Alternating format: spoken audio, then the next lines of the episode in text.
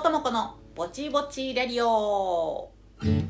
この番組は舞台映画音楽ダンスの話題を交えながらも特にうんちくを語ることもなくりょうともこがぼちぼちと喋るだけの聞き流し系ぼちぼち番組ラジオに憧れるリャリオ。です。第26回。はい第26回です。2021年4月第3週目の放送です。はい。いやー4月も3週目ねえあっという間ですね。本当に。こうしてあっという間に梅雨が来るんでしょう。梅雨はちょっとな。ちょっとな。湿気がな。辛いからな。梅雨はあんまり好きじゃないんですけどね。みんなそうですよね。はい。ということでえー、阪神タイガースはですねまだ言う阪神タイガースはですねなんとぶっちぎりのセ・リーグの首位でございますよ今。ね。えいやあの先週は大変失礼いたしました。先週はあのちょっとねちょっとだけオープニングトークでタイガースの話をしようって思ったらなんか思いのほかねあの1回分のネタがいろいろ出てきてしまって自分の中で。ちゃんとこう「阪神タイガース」ってあのハ行のね時にあの「阪神タイガース」っていうタイトルで、えー、1回やるべきだったんですね。なんかねあの阪神タイガースについて語るっていうことがさほらあの詳しい人がいくらでもいるじゃないですか。ね。だから何年のなんとかっていう選手がとかなんとかっていう投手がとかなんかそういうことまで私ははっきり言って全然詳しくないわけですよタイガースも見てへん時期も相当あるんでなんやけど だからあのわざわざその阪神タイガースっていう会を設けるほどえっ、ー、と申し訳ないかな語ることもないだろうなって語りきれることもないだろうなと思って私なんかが。なのであのテーマからはあえて外してたんですよ。なんやけど。いざちょっと話題にし始めたら結局止まらなかったっていうオチでしたね。だったら阪神タイガースの回ってすればよかったじゃんっていうことになったので、まあ、先週はね、えー、あのヘアスタイルと阪神タイガースとダブルテーマみたいに、えー、結局なってしまいましてね。あの阪神タイガースの テーマに全く興味ないわいっていう人には誠申し訳ない話でございましたね、えー、大変失礼いたしました、えー、ね。ということであのー、まあいつもねタイガースはまだタイガースって言ってるし。いつもタイガースは、えーと、開幕はね割とオープン戦とか開幕はあの調子良かったりするんですよ。割といつも首位発進やったりとかするんやけどそこからのあの駆け下り方というか下りっぷりがひどい時がちょいちょいあるんですが今年はねあの下っていかないと思うよ。坂道を転がり落ちるような真似はねしないと思うよ。しない。しない。今年はしない。きっとこのまま優勝してしまうんだわ。どうしようかしら。いやと思うせんけど。ねえ。いやー嬉しいわ。ちょっと見守らんといかんわ。応援しますわ。ねこれを機会に。今まで野球なんて見たことなかったけどちらっとテレビつけて佐藤君見てみようかしらとかね。あの 思う人がいたら是非教えてくださいね。一緒に神宮球場とか応援に行きましょうね。はい。です。えー、そうね。あのー、どうでもいい話なんやけどちょっとね最近ね腹が立ってることがあって言っていいですか？あの本当にどうでもいいことなんやけどあのさライターあの火つけるライターね。あれさ硬すぎないですか？本当に本当にどうでもいいことですいませんね。いやあの本当にねどうでもいいことなんやけど本当に最近腹立たしいと思ってるんですよ。あのライターさあのまあね分かるんですよ。あのチャイルドロックっていうの？あの子供が触ってバンって火ついてしまわへんようにあのカチっていうのを固めに作ってあるっていう気持ちは分かる。気持ちは分かるんやけどもうね そのチャイルドロックレベルじゃないやろっていう。子供もカチってもちろんできへんけどこれ大人もカチってできひんしおじいちゃんおばあちゃんもカチってできひんしなんなら男の人でも若干うんってせなできひんでっていうぐらいチャイルドロックどころがねなんか全人類ロックになっとるわけですよ。ほんまに硬いの。やったことあります？あれあかんと思うんやけどあのー、だから片手でカチってつけたいのにほんまに両手添えてヌンってせんな火つかへんくてこれイラーってするわけですよ。こ私ねあの多分ね握力すごい弱い方なんですよね。もう昔のスポーツテストの握力測定で「いやお前なめてんのか」ってあのわざとかってあのツッコミを受けるぐらいほんまに握力なくて。もうせやから本当にちょっとあのチャイルドロック押せないんですよね。であのー、なんか毎朝ねあのまあ、うちお仏壇というほど大したものではないんですがちょっとあのご先祖さんたちをちょっとだけ待つって写真とかね遺品とかを置いてテーブルに作ってあってでそのあのちょっとしたお仏壇もどきみたいなところに一応お線香をあのあげるんですよ。でお線香あげるのにあのライターをね置いてあるんですけど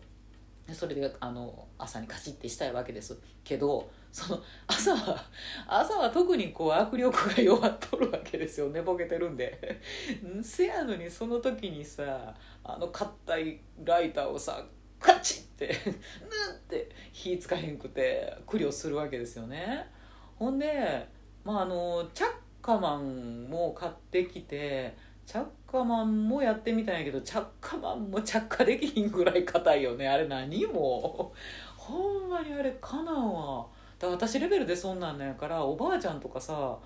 ほんまにどうしたらいいのよね。だからおばあちゃん家になんで今でもマッチがあるのか分かったわ。なんかマッチでないと無理ってなっちゃう。あんなんやったら。ほんでもだからさあのチャイルドロックがついてないライターって今でも売ってんのかな。結構もう手に入らへんような気がする。だから普通のあの100円ショップとかで手に入りやすいものを、えーと、求めるとですね大体もうあの硬い硬いチャイルドロックになってるわけですよ。なんか逆にもうチャイルドロックじゃありませんってなったら買いたいもんね。まああるんやろうけど。だからもうチャイルドロックつけるのはいいけどチャイルドロックがオンオフできるスイッチつけといてほしい。ですわ。もうなんかねあのチャイルドオフチャイルドオフ？チャイルドロックをあのオフることもできる。普通に柔らかくカチッてできることもできるっていうさっていう仕様にしてくれへんかなあれな。あかんよね。ほんまかなあれは。で 同じような理由でさあのさペットボトルの蓋も硬すぎねえ。思いません。あとあのー、まあペットボトルもそうやし瓶のジュースとかさ栄養ドリンクとかさ、まあ、とにかくだから今あの他人が開封したことが分かるようになんかこうつなぎ止めてあるじゃないですか最初。でそれをつなぎ止めてあるのをこう回すことでバリってあのちぎるっていうんですか？ちぎらして開けるみたいなことの仕様になってるんやけどいやそのさブチってちぎるのがさちぎれへんちゅうねんっていう硬さよね？だからあんなもんあのちぎんの1箇所2箇所でええんやと思うねんけどその溝がおなんかなんていうのかなそのつなぎ止めてあるところが丈夫すぎるのと箇所が多すぎるのとさであんなもん開かへんてって感じですよ。でもうあれもちょっとおばあちゃん無理なレベルやからよく知らんおばあちゃんにあのあの駅とかでさ夏にさ「おばあちゃん水買ったはいいけど開けられへん」みたいななっててさ「ごめん開けてくださる」言うて渡されたりするもんね。で「はいはい」っつってブリってやってあげたりとかね。するんやけど本当にだからあんなもん開かへんってって。だからさあのペットボトルやったらまだなんかあの布とかかましてギュッてしたらね開くとかっていうところで私の弱い握力でも頑張れるんですけどあのシャンプーの詰め替えとかさあれもなんかペットボトルがちっちゃくなったみたいなさすごい指先でひねって開けるぐらいの小ささやったりするじゃないですかキャップが。で洗剤とかね。であのあれも同じように溝かましてあってあのブチっていかいかないひねれへんようになっとるわけですけどもう大体からしてさそのあの詰め替えシャンプーの詰め替えなんて風呂場でしたりするわけでしょ？で風呂場に持って入ってでなんならちょっともうシャンプー始まってて「あ仕事だ。あこれ今今日詰め替えようと思ってたんやったと思ってまあなんかあのシャンプーが指先についたようなニュルっとした手でさ あのあれをひねることになったりすることがあるわけですよ。あるでしょ？なんやけどその時にあのぬるっとした手では到底ひねって引きちぎれない。でましてやあの指先でつまむぐらいの小ささになってるもんで遠心力もかからないわけですよね。ほんまに指先であんなもんひねって全然びくともせんくてチュルとかなって イラーってして。でもお風呂の中でさ手を洗ってさであの滑らない手でやってみようと思うけど手が濡れてたりするとやっぱりできひんくてさそれを開けるためだけになんか知らんけどもうお風呂からいっぺん出てあの外にあるタオルを掴んでタオル我慢してヌンってせんなん開けへんとかさおかしくない？あれほんまにマジで考えるべきやと思うわ。できるやろもうちょっとメーカーも工夫を。ね。ねえ当にそう思いません？絶対同じこと思ってる人いると思うんやけど。ね。ですわえー、というところで、えー、今週のトークテーマ。りょうともくのブチブチラリオでは毎週一つテーマを決めて喋ることにしてらっしゃるのね。テーマの頭文字あ行から和行の50音順でりょうともくが喋ってみたいワードを選んで進める方式。今週は魔行。マミムメモの中から見た目。難しかった。黒柳徹子さんのつもりでした。黒柳徹子さんもすごいな。あの人の見た目もすごいな。でもあの人はあれを貫くすごさよね、えー、ということで、えー、テーマ「見た目」ということでございますけど。えーとまああのー、人は見た目が10割っていう本がねちょっと前ちょっと前だいぶ前やなってあの流行ったベストセラーになった時がありましたけどああ本当に人は見た目が10割ですよ。と、えー、私も思っております。本当その通りあのタイトルを見た時におおほんまやほんまほんまそう思うわって思いました。もう見た目でね人を判断しちゃいけないわなんて言いますけど あの見た目で判断できますし しますよ。ねえと思いませんかね。あのー、結構見た目の判断で間違ってないですよ。って思う今日この頃です。あのー、まあ人の見た目大体その人の見た目ってあの顔つきとか目つきとかも含めですねまあ二十歳になったらもうそれは自分が作った顔だというふうに言われたりしますよね。まあ、私が思うにですね、まあ、高校を卒業したぐらい、まあ、1718ぐらいのところまああのー、お目安はねなんかね自分で、えー、お金を稼いでお金ってものを自分で手にできるようになるところぐらいから完全にもう自分の、えー、見た目形成になってくんのかなというふうに思ったりしますね。なんかその自分でお金を稼ぐことができるようになってバイトでも何でもその稼いだお金をさ、えー、何に使おうと思うのかとかその時間と、えー、手間暇っていうのを何にかけていこうと思うのかっていうところでなんかもう見た目とかえー、人相とかっていうことがこう変わっていくというか定まっていく感じがしていく気がするんですよね。ねだからもう、あの生まれた時生まれつき持ってる、あの見た目の麗しさとそうでなさっていうのはあるよ。いろいろ持って生まれるもんはあるんやけどなんかそういうんじゃなくてあの決して美人じゃなくてもねかっこよく容姿端麗でなくてもさなんかその人の持ってる雰囲気があのいい感じになっていくってあるじゃないですか。なんか美人じゃないけど愛嬌があるよねとかあのねえー、なんかスタイルいいよねとかね。なんかそういうのって自分でこう大人になって作っていく見た目なんかなって思ったりする。であのまあ本当に見た目は10割でその人の性格というか生き方というか考え方みたいなのがまあ全部見た目に出ていくよなって隠しようがないよなってあの思ったりしますね。だからなんかあのすっぴんやからダメとかそういうんでもないですわ。自分が。自分が基本すっぴんが多いから言うわけじゃないんやけど。いやもうほんまにすっぴんで言うとさもうこのマスクの生活が1年以上も続いててさすっぴんに拍車かかるよね。いやすいません。本当にもともとこう私はあのお化粧とかに時間をかけるタイプではなかったりするのでいやこれはいかんことなんやけどね。もうちょっとやらなあかんねんけどね、まあ、だけどほらさ目しか出えへんからあの眉毛だけ描いとこうかみたいな。ね思ったりしますよね。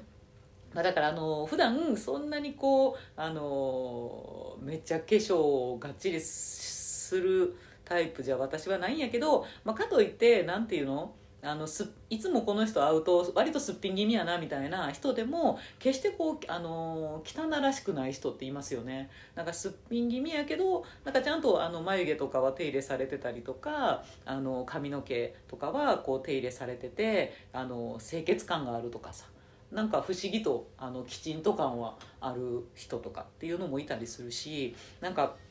ね、えー、そういう感じですよね。でまああの、まあ、近所のコンビニ行くレベルとかっていうのはもうどうでもいい感じにはなってしまうんやけど 私はね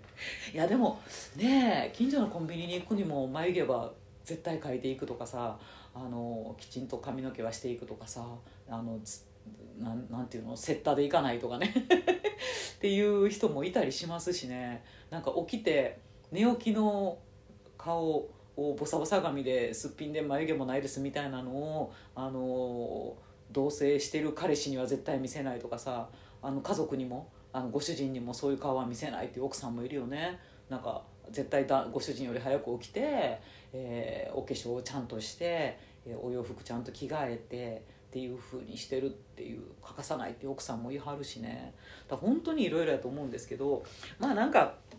一番こう判断しやすいところとしては、まあ、ビジネスシーンに行く時、まあ、人に会うというかこう働きに行くというかねっていうような時が一番、まあ、日本人にしてみりゃ分かりやすいとこなんかなと思ったりするんやけどまあ男の人はよく分かるよね。分かりやすい。あの男はね 男の人はねほんとスーツ。スーツは頑張った方がいいよ。いやもう本当にスーツは頑張った方がいい。も うこんな分かりやすい指針ないからね。あのまあ、スーツって別に高いスーツ着ろとかじゃないんですよ。オーダーメイドにしろとか思ってないですけど、まあ、丈。もうズボンの丈と袖の丈。とかは本当に自分に合うものをねあのお願いやから探してって感じです。もう古着でもあるから探せばある。あの自分にぴったり合うやつが。ね、あるし。であの安いスーツのねあのスーツ屋さんであの何着1万円みたいなんで買ったとしてもさそれでもあの袖の丈と肩幅と裾の感じっていうのがあの合ってれば全然かっこいいから。って感じですわ。もうなんかあのすごいすんたらずの着てるとかさお前何あの引きずりかけっていうような丈のズボンとかさあかんっててなんでそれ着てんのもらったんみたいなっていうのが あったりしますよね。あともうなんかあのシワシワやとかね。もうスーツなんて形状記憶でさ今さシワにならへんスーツあるから安くても。ね。とかあのシャツがヨレヨレとかさもうシャツシャツはさシャツも形状記憶があるんでお願いやからあの普通にちゃんとしてって感じがしますわだからもうその普通にあの袖丈と裾と、えー、シャツにシワがないっていうことと靴があのすり減りまくってないとかちゃんと磨かれてるとかもうそれだけであのあ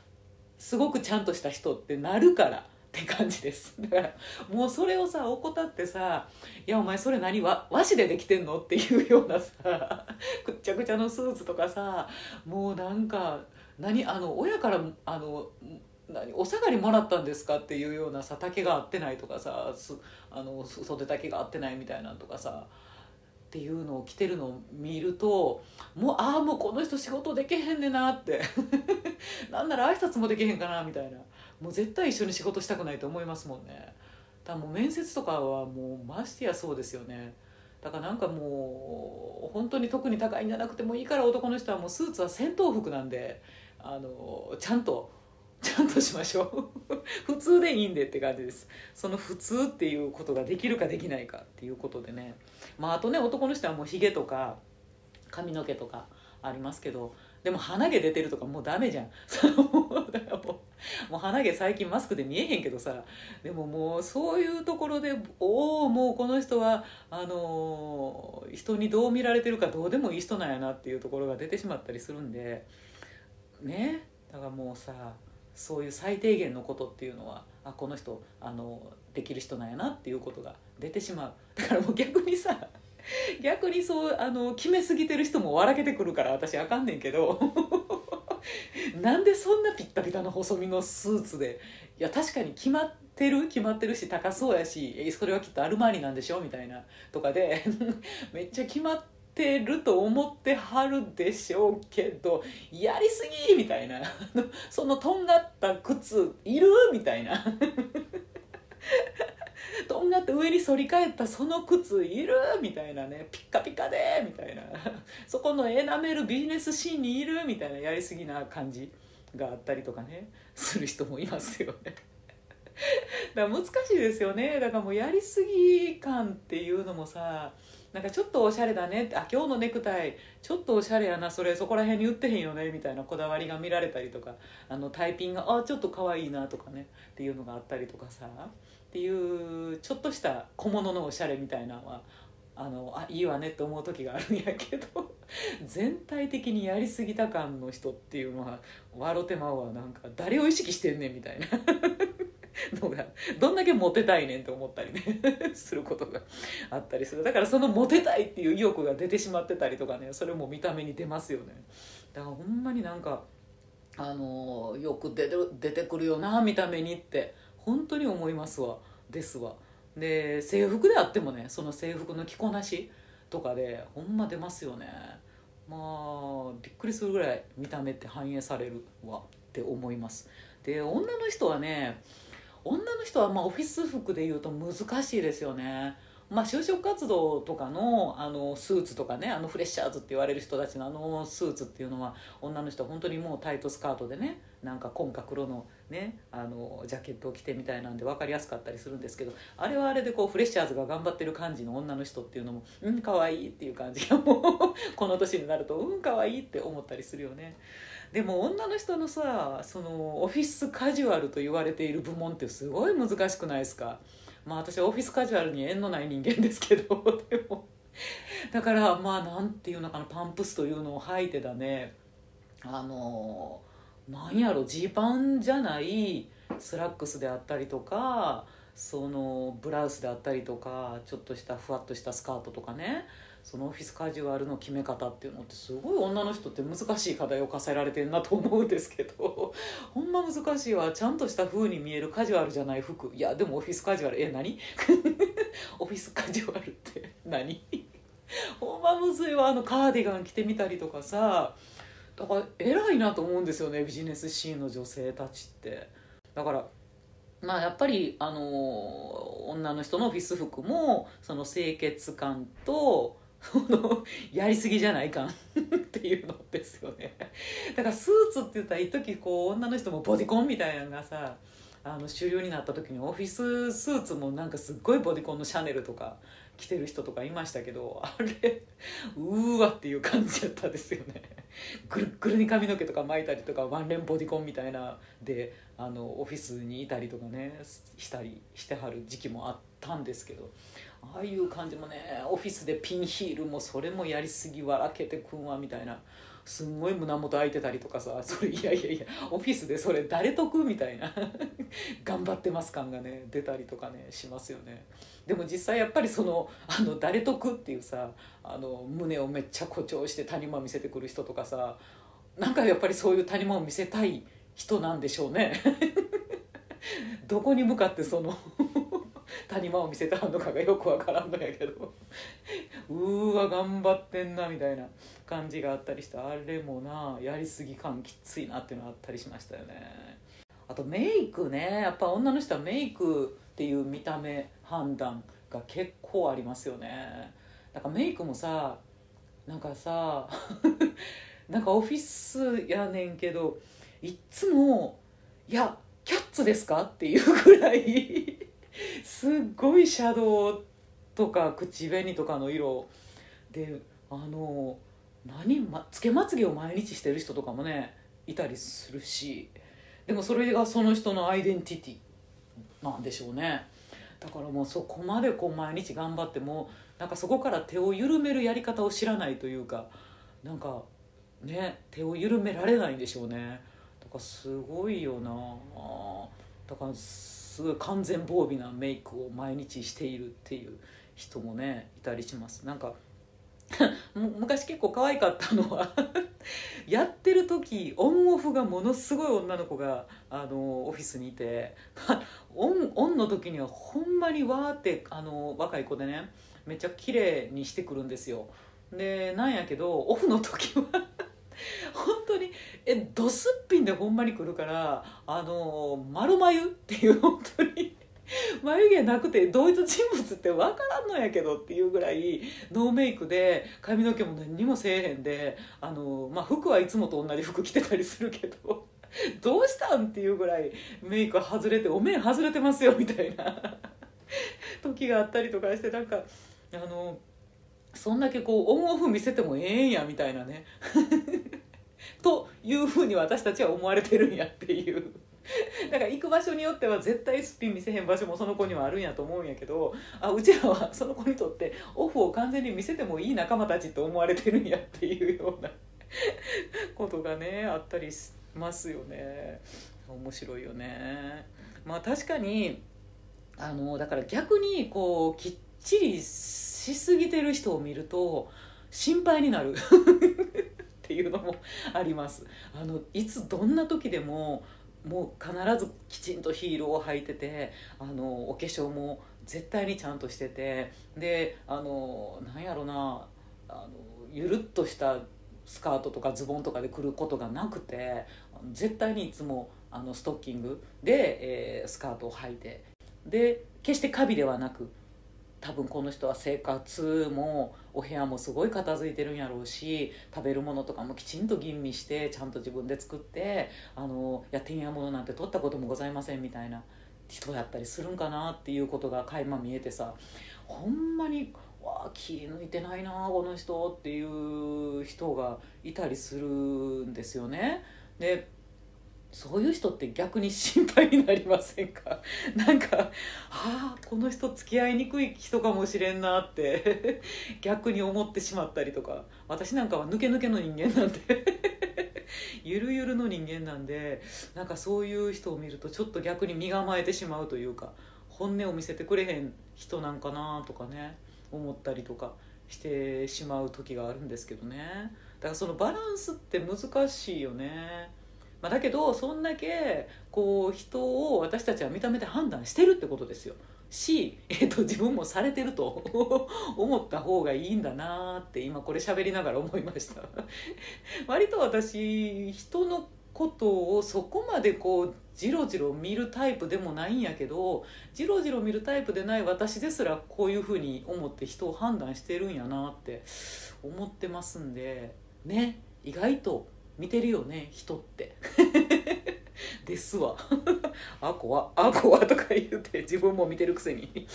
と思ったりするので本当に人となりが十分に出るよっていうことでね気をつけないといけないですね。でまああのー、まあ自分自身はどうなんじゃっていうと結構ほんまに抜け抜けでボッコボコやと思いますよ。まあでも、まあ、気をつけてるのはその現場現場に合う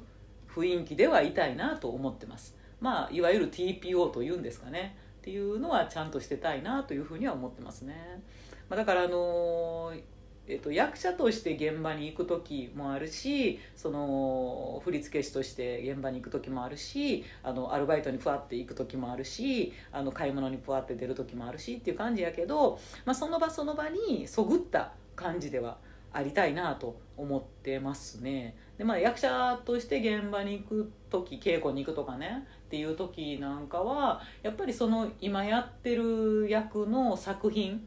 の感じにかけ離れない感じの、えー、身なりでいこうかなというふうには気をつけてはいますね。だから今やってるお芝居があの和物？あの日本物なんやったらなんかあんまりキャリーパミュパミュみたいな格好は違うでしょ。そんな格好持ってないけど。だからそういうのはちょっと外して、えー、あんまりカラフルになりすぎないとかね。あのキラキラしすぎない感じにしていこうかなとか思ったりとかね、えー、したりしてますね。でまあ土振り付けをしに行くとかっていう時もまああのなんやろうな。振り付けってやっぱりその人に振り付けられたいって。あの振り付ける振り付けられる人たちがあのいるわけですからね。いる現場に行くわけですから。なんかあこの先生に振り付けられたいなって。この振付師の人なんかおしゃれやんって。こんな風なおしゃれな感じの人に振り付けられたいなと思ってもらえるような格好で行くようにしてますね。だから稽古着というのあの振り付けの時のレッスン着というのとかねそういう普段のあのレッスン受ける時とかもそうやけどそういう服にも実は結構気を使うタイプですね。稽古着やからええやんではなくて稽古着にこそ 稽古着になってる時間が多い時こそ稽古着に金かけたり考えたりとかってやっぱしますよね。あと教えに行く時とかもねなんか芝居のちょっとワークショップを教える立場とかっていう風な時もあこの人に教えてほしいなって教えてもらいたいなって思ってもらえるようなやっぱりちょっとちょっとおしゃれ感がねないとねなんかあの地味地味でなんかなんか鼻のない人間やなって思われるのはちょっと嫌なので。あちょっとちょっとおしゃれで花がある人なのかなっていうところは目指したいなというふうに思ってますね。うん。ね。まあ何にしてもあれですね。あのまあその人に合ったその年とかにも合った感じでこうあのおしゃれをしていったりとかっていう風にしていきたいなと思ってるのでまああのまあ目標はねご機嫌な感じのおばあちゃんになっていくことですよね 人相も含めね。だからまあシワとかシミとかあの白髪とかもこれからいっぱい出てくるやろうしなんかミニスカート履けなくもなってきてるんやけど。でもなんかその年に合ったあのおしゃれな感じ。で、えー、ご機嫌なばあちゃんになっていきたい。なんか世の中にご機嫌なおじいちゃんおばあちゃんが増えるといいわねって。思いつつ、えー、自分に合った感じっていうねのをしていけたらいいなと思っていますね。ね人は見た目が10割です。気をつけましょう。張り切る必要はないと思いますが、えー、なんとなくいい感じになるように頑張りましょう。っていうことでした。はい。えー、っと次回のトークテーマはえー、っと「やゆよ」ですね。えー、夜更かしということでいきたいと思います夜更かし大好きですね。うんみんなも好きでしょ？私も好きよ。えっと、えー、ツイッターでは「ハッシュタグりょうともこ BBRR」でつぶやいていただければ拾いに行きますので、えー、何か、えー、テーマについてとかね、えー、ご意見ご感想などありましたらぜひぜひお気軽にお寄せください、えー、告知、えー、映画えー、りょうともこ出演させてもらってます映画「えー、こもりぬ」という映画ですね、えー、大木和文監督作品です。えっ、ー、と、もうすぐね、あの予告編とかが多分公開される公開してよくなると思うので、えー、随時また、えー、お伝えをしていけたらと思っています、えー、5月の15日土曜日16日日曜日。多分朝のね9時台とかちょっと早い時間の上映になりそうです。えっ、と渋谷のユーロスペースという映画館で、えー、限定上映されますので、えー、ぜひぜひ今から1516の午前中開けといてくださいね。お願いします、はい、それでは皆様良い1週間をお過ごしください。りょうともこでした。